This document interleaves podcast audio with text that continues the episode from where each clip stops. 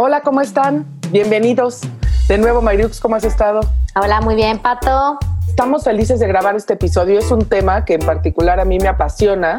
Ya, ya lo escucharán, pero vamos a hablar de algo ahora sí que muy necesario, muy útil, muy mexicano y del que para mí sorpresa y me incluyo en el paquete, sabemos muy poco. hoy vamos a hablar del maíz y de la tortilla. Y bueno, para hablar de este tema, como no, no, no precisamente somos expertas, yo creo que casi nadie, la gente que nos está escuchando, invitamos a un experto, él es Rafael Mier y él es el director de Fundación Tortilla. Bienvenido, Rafa. Pues muchas gracias, gracias por invitarme aquí a su podcast, muy contento de compartir con ustedes todo el conocimiento sobre maíz y tortilla. Y, y etcétera, y etcétera. etcétera.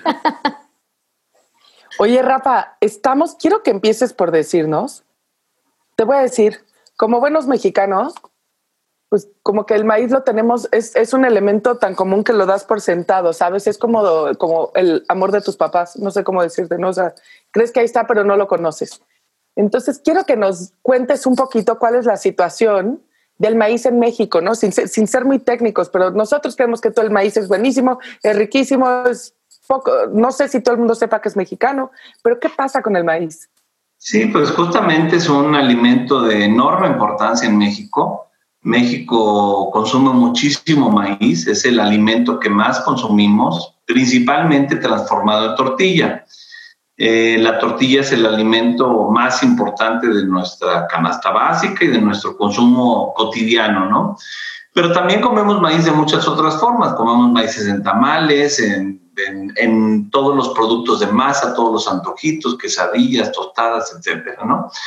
Entonces los mexicanos estamos muy acostumbrados a ver el maíz, pero como bien decías, pues no estamos acostumbrados a cuestionarlos.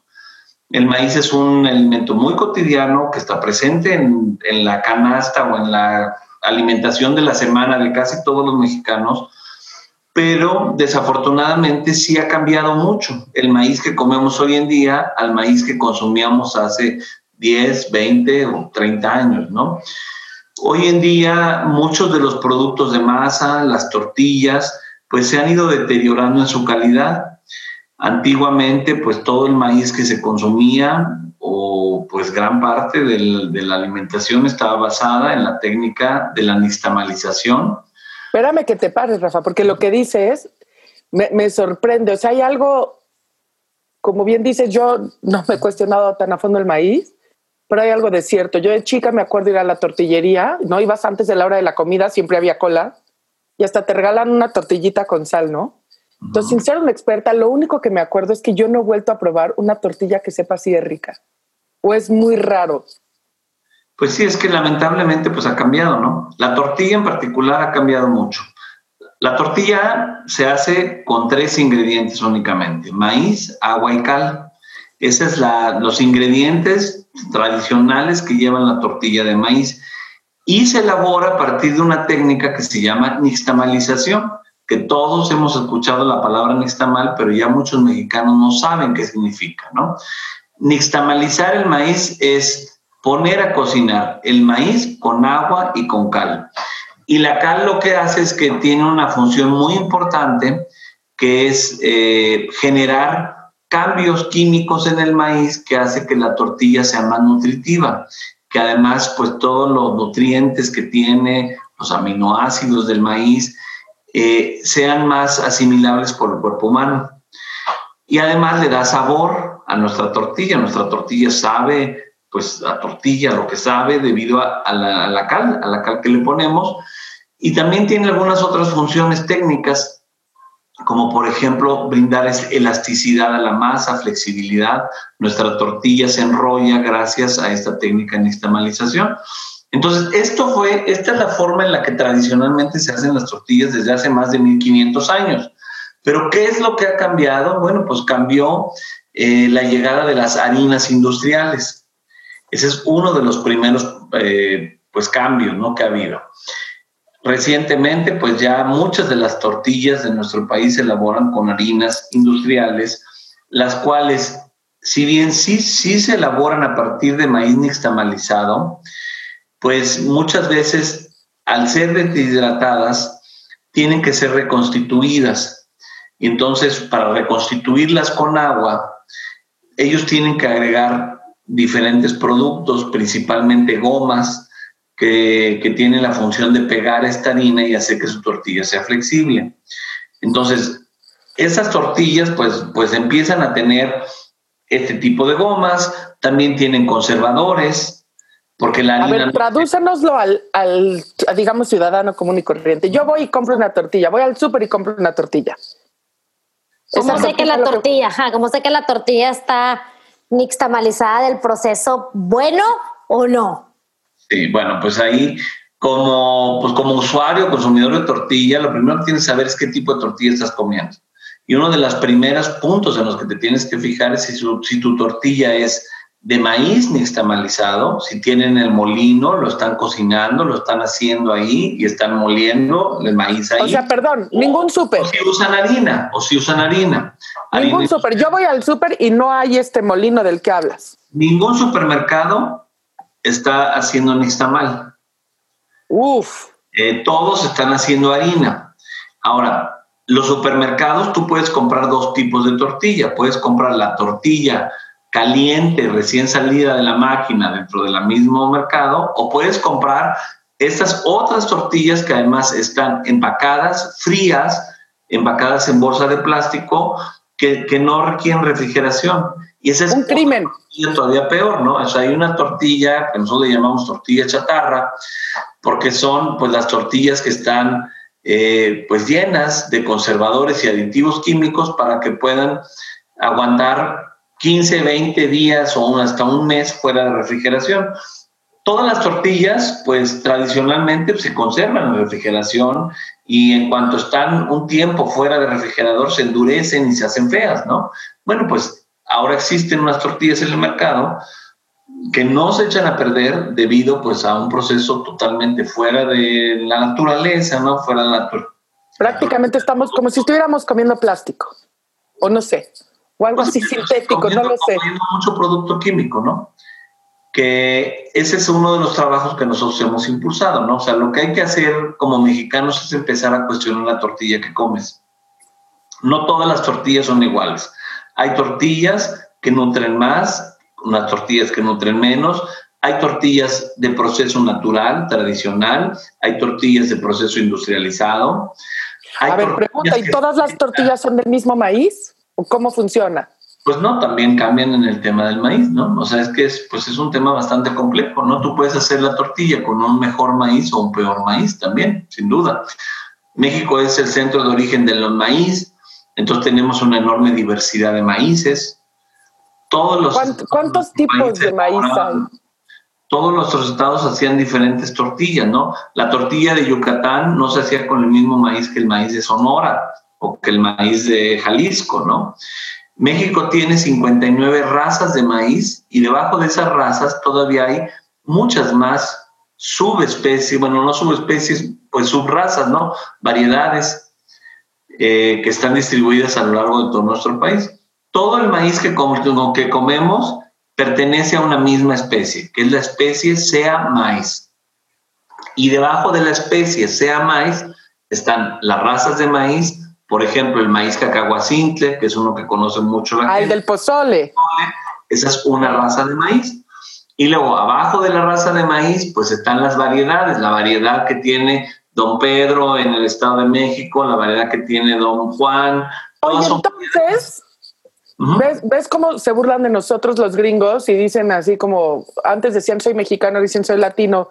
Y creo que como diferente porque compro chalupa, tostada, tortilla, guarache, ¿sabes? Sope. En realidad, ¿no? Lo que dice el meme ya nos lo creímos nosotros, es como si todo fuera la misma masa y el mismo maíz. Lo que nos estás diciendo es que no es así. No, sin lugar a dudas, ¿no? Toda nuestra cocina mexicana está basada en los ingredientes regionales. O sea, cuando estamos hablando de la recuperación de la cocina, la conservación de la cocina productos locales, eh, todas estas cocinas regionales están basadas en productos locales, ¿no?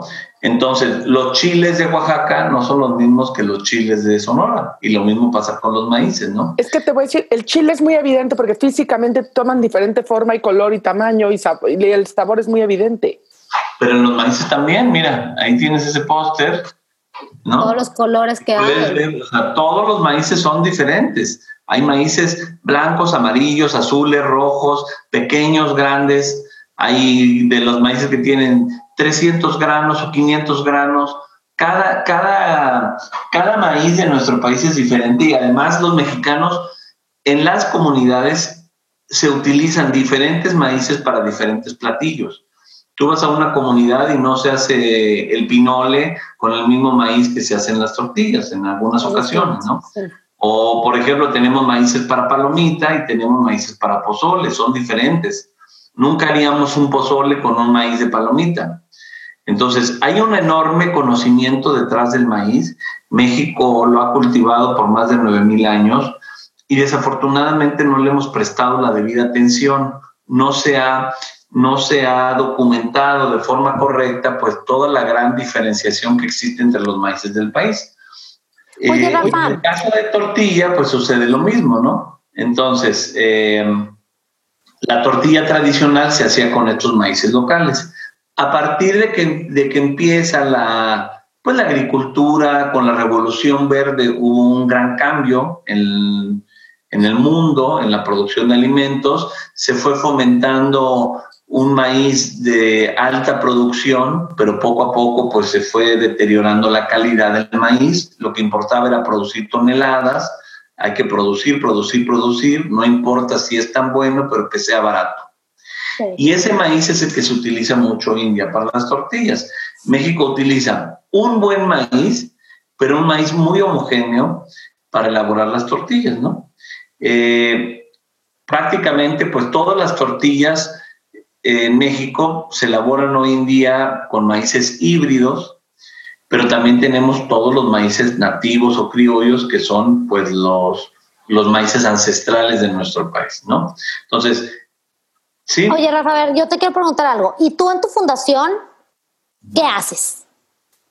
Bueno, pues somos una fundación que nos dedicamos a promover el conocimiento en torno al maíz y la tortilla. Eh, también pues nos trabajamos con todo lo que es la, pues, la recuperación cultural, también la promoción cultural del maíz. El maíz es un elemento de gran importancia en la cultura, en la economía, en la sociedad. Entonces hay mucho conocimiento que se ha ido desarrollando a lo largo de la historia. El pueblo mexicano no sabía cultivar maíz, para eso tuvo que aprender durante miles de años a cultivarlo, cuando eran las temporadas de cosecha, la siembra. Eh, y lo mismo si pensamos en la cocina, ¿no? No, no, no, no teníamos comales, no teníamos... Rafa, ¿cómo siendo mexicano no lo sabíamos cultivar? Pues es un, es un, es un cultivo que se comenzó a cultivar aquí. Era un, eran plantas silvestres, primero fueron los teocintles, ¿no? El maíz... Eh, pues su pariente más cercano es una familia de pastos silvestres que se llama teocintles, los cuales se, pues crecían, ¿no? Libremente en solitos en el campo, ¿no? En el caso de México, Guatemala, hasta Nicaragua, todavía se pueden encontrar estos pastos silvestres y a partir de esos pastos silvestres, pues los antiguos pobladores de Mesoamérica poco a poco fueron observando, experimentando, guardando las semillas, eh, probando ¿no? su cultivo en un proceso que duró muchísimos años, ¿no? más de 9.000 años, probablemente hasta 10.000 años. Y eso se dice muy pronto, pero bueno, todo ese proceso de investigación y de desarrollo, pues es parte de nuestro patrimonio cultural como mexicanos, ¿no? Entonces, y, y, tenemos también todo un patrimonio biológico. México es el centro de origen del maíz, eso quiere decir pues que todos los maíces que se cultivan y consumen en el mundo partieron de, México. Toda la genética, ¿no? Toda la genética tiene una relación con los maíces mexicanos.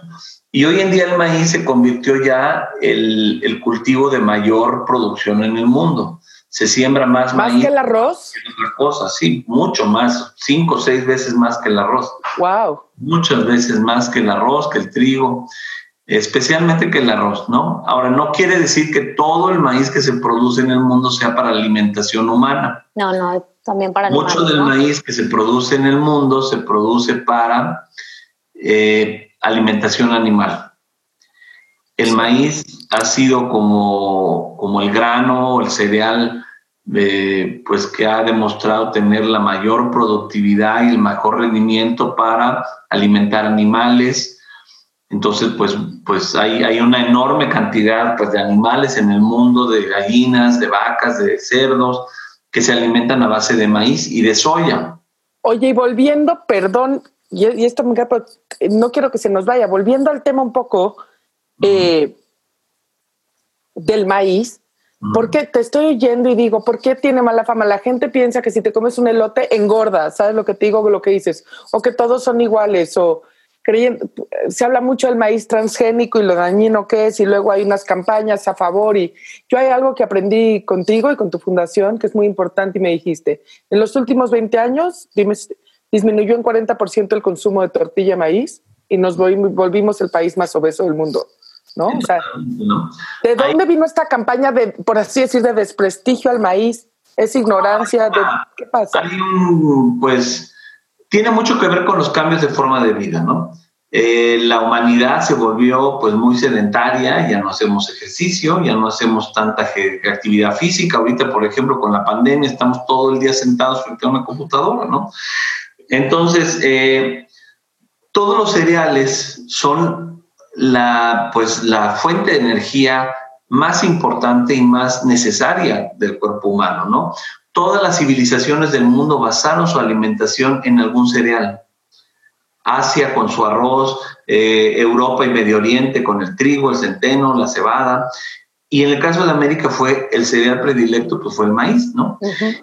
Eh, y se ha demostrado que nutricionalmente la forma más eficiente de obtener la energía para levantarnos, salir a trabajar, estudiar, etcétera, pues es a partir de un cereal. Eh, desafortunadamente en los últimos años ha habido como un gran desprestigio en torno a los carbohidratos, a los almidones que contienen los cereales, pero la realidad es que está muy, muy, pues muy relacionado con una falta de información, ¿no? Eh, uno de los problemas que están sucediendo es de que los granos no se están consumiendo enteros. Los cereales tienen, pues, tienen, pues, en su composición, tienen fibras, tienen almidones, tienen este, azúcares, eh, los cuales, si nosotros los comemos como grano entero, grano completo, pues obtenemos todos los beneficios del cereal.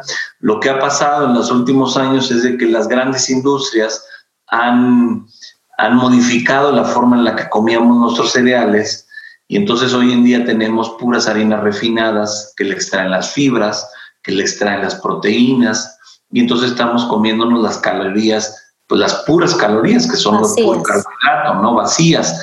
Y eso es lo que está generando un problema, ¿no? Por ejemplo, todas estas harinas industriales, ¿no?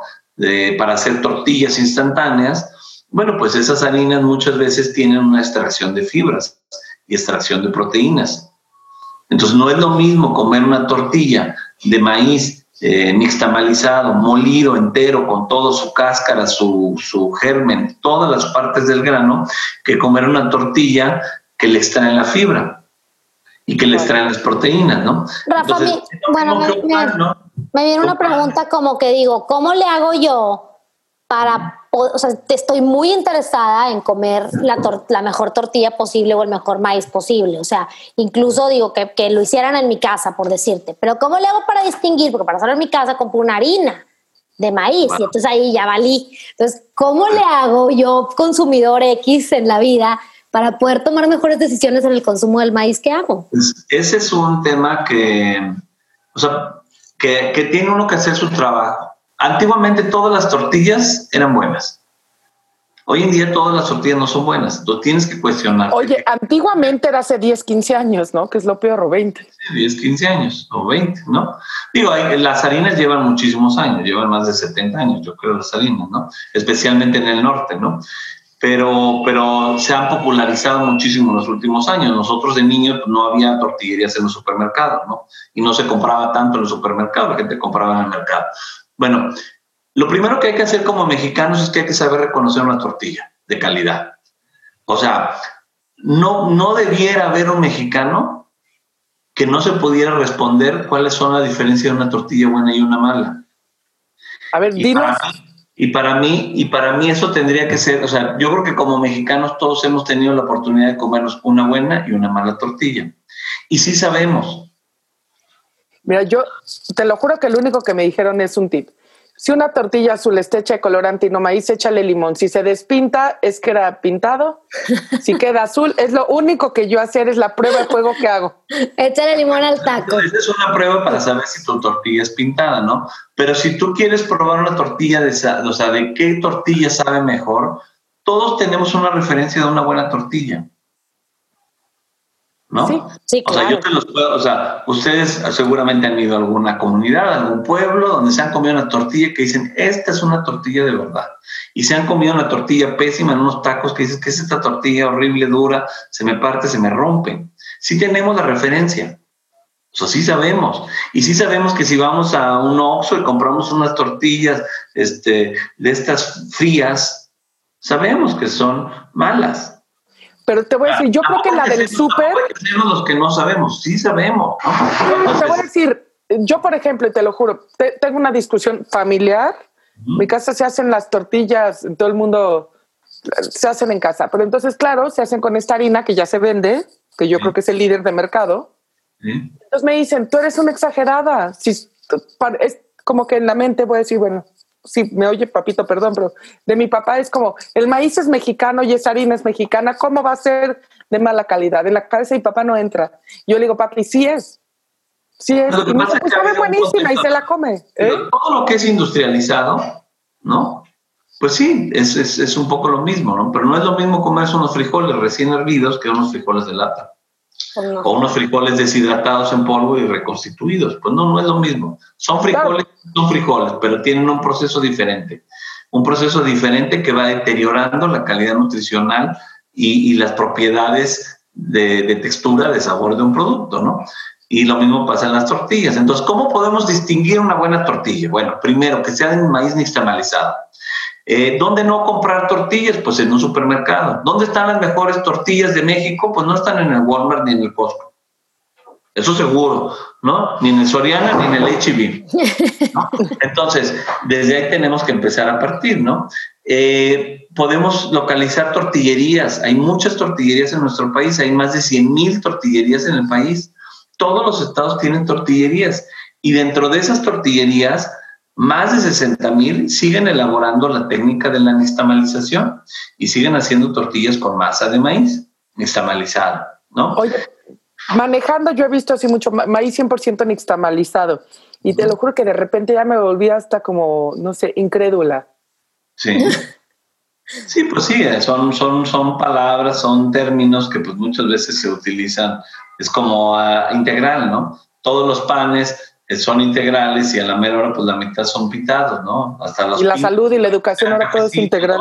Pone un poco de, de, harina, o sea, de basurita para que se vean medios eh, integrales, ¿no? Por ejemplo, los panes integrales es una cosa que, que truquean mucho. Total mentira, totalmente, Oye, te iba a decir, pero también aquí hay un tema, digo, el, el consumo per cápita de los mexicanos en área urbana me parece que es de 58 kilos, en la rural es de 80. Todavía em, creo un poco en el campo, tal vez ya nos dirás tú que han de comer una tortilla de mejor calidad, es lo que mi instinto me dice, no tengo la información. Pero aquí quieres ya, por lo menos en el DF, una tortilla nixtamalizada buena y vale 25 pesos la docena. O sea, ¿cómo comiendo?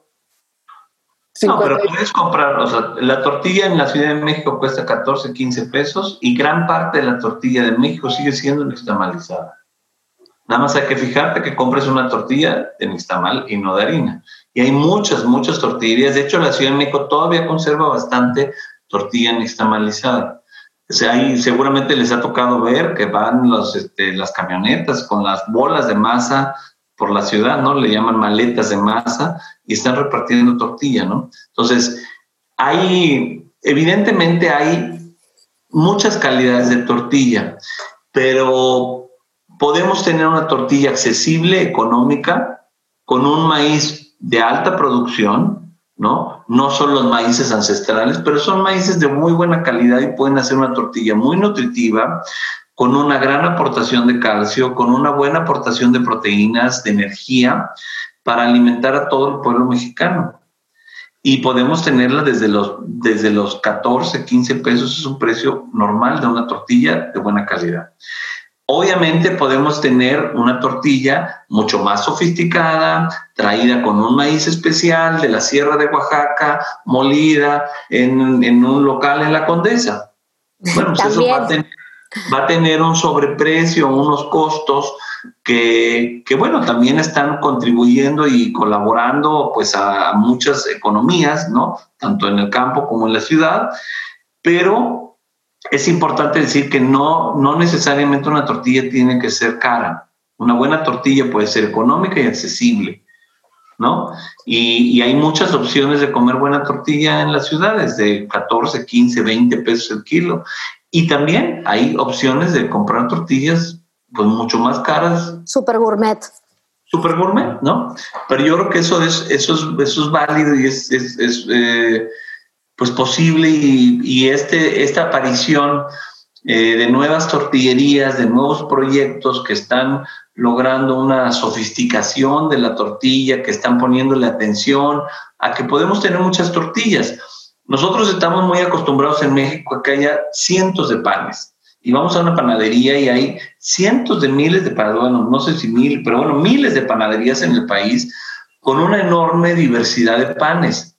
Bueno, pues también podemos tener una enorme diversidad de tortillas y evidentemente pues una tortilla más sencilla y una tortilla más sofisticada y más este, elaborada, ¿no? Y yo sí lo veo, Rafa, o sea, yo sí veo que, que, cada vez ves como más alternativas, que es que de maíz rojo, que de maíz azul, cuando antes, digo, yo te hablo acá por el norte, no, o sea, nomás había tortillas blancas, en Chihuahua por lo menos, y aquí en Monterrey, blancas y amarillas, y punto, y ya, era todo. Ahora ya cada vez ves como más variedad este, de, de maíces nuevos, que me da mucho gusto que se estén como promocionando y que nos vayamos haciendo, como que vayamos conociendo más lo importante que es la tortilla y lo importante que es una buena tortilla. Me parece muy importante que hemos evolucionado, pero sí creo que es importante localizar tu tortillería cerca de casa. No está, o sea, es como una, una buena invitación a todos, ¿no? Oye, Mayrux, no, me encanta lo que dices y es parte de la gran conclusión que ya tenemos que dar. Solo le quiero hacer a Rafa una pregunta antes de, de concluir, porque bueno, todo, todo llega a su fin, o por lo menos por el día de hoy ya lo invitaremos otra vez. El episodio llega a su fin. Rafa, te quería preguntar, ¿existe algo así como, o sea, el maíz o algún maíz, no sé, está en peligro de extinción? Pues sí, hay muchos maíces que se han ido perdiendo, que se están dejando de cultivar.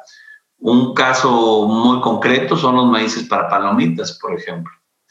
México es la cuna de las palomitas de maíz. Todas las palomitas del mundo salieron de México es una aportación de México al mundo. Y sin embargo, hoy en día México dejó de sembrar sus maíces y empezó a comprar puro maíz americano, que, que es el tataranieto de nuestros maíces mexicanos, ¿no? Pero bueno, y entonces ahora México compra el 99% de sus palomitas de Estados Unidos y muchos de los maíces que se sembraban en México, que eran maíces palomeros, los maíces más antiguos del mundo, están en peligro de extinción. Nosotros tenemos un programa de, recuperación, de rescate de maíces eh, palomeros mexicanos. Y estamos, pues, sobre todo tratando de, pues, bueno, de divulgar y de dar a conocer, pues, la mexicanidad de las palomitas y también promover que muchos productores conozcan su maíz. Muchos productores que siembran maíz palomero por muchas generaciones nunca lo habían reventado y habían hecho palomita. Y eso nos ha pasado tanto en México como en Guatemala, como en Italia, por ejemplo. Muchos de los maíces que se utilizan para polenta en Italia son maíces que pueden reventarse y hacer palomita.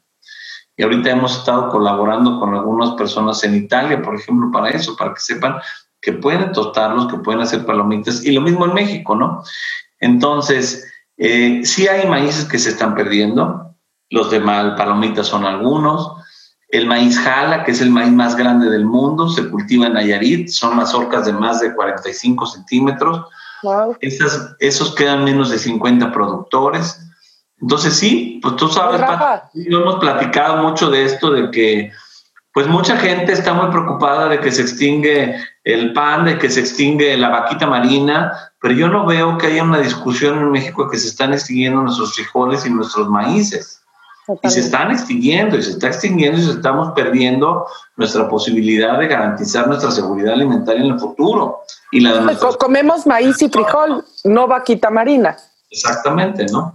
Entonces, pues sí, tenemos una, una gran importancia, una gran dependencia y una gran relación con el maíz, el frijol, las calabazas, todos nuestros alimentos que deberíamos de prestarle una mayor atención, ¿no?